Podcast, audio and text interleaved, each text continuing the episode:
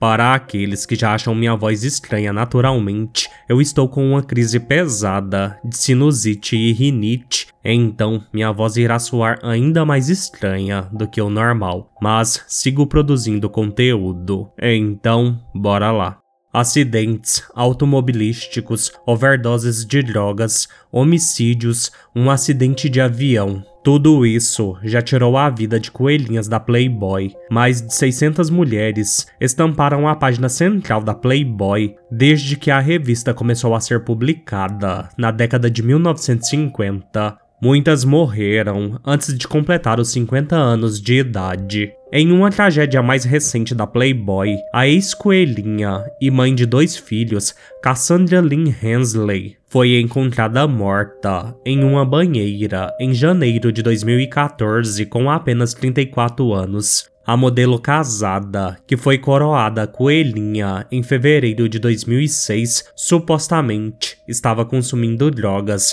e bebida horas antes de sua morte na Califórnia. Além de seus dois filhos, Cassandra deixou para trás o marido Gary, que ficou ainda mais arrasado ao saber que sua esposa havia passado a noite anterior à sua morte com outro homem. Tonya Cruz, Carol Willis e a coelhinha do ano de 1970, Claudia Jennings, morreram em acidentes de carro nas décadas de 1960 e 1970, quando ainda tinham 20 anos. A coelhinha Willie Hay, retratada nos primeiros certificados de ações da Playboy, tinha 23 anos quando morreu de overdose de drogas em 1973. Eve Meyer, uma coelhinha de 1955, foi uma das mais de 550 vítimas mortas quando dois aviões colidiram na decolagem em Tenerife, nas Ilhas Canárias, em 1977. Ela tinha 46 anos. A coelhinha, Elisa Bridges,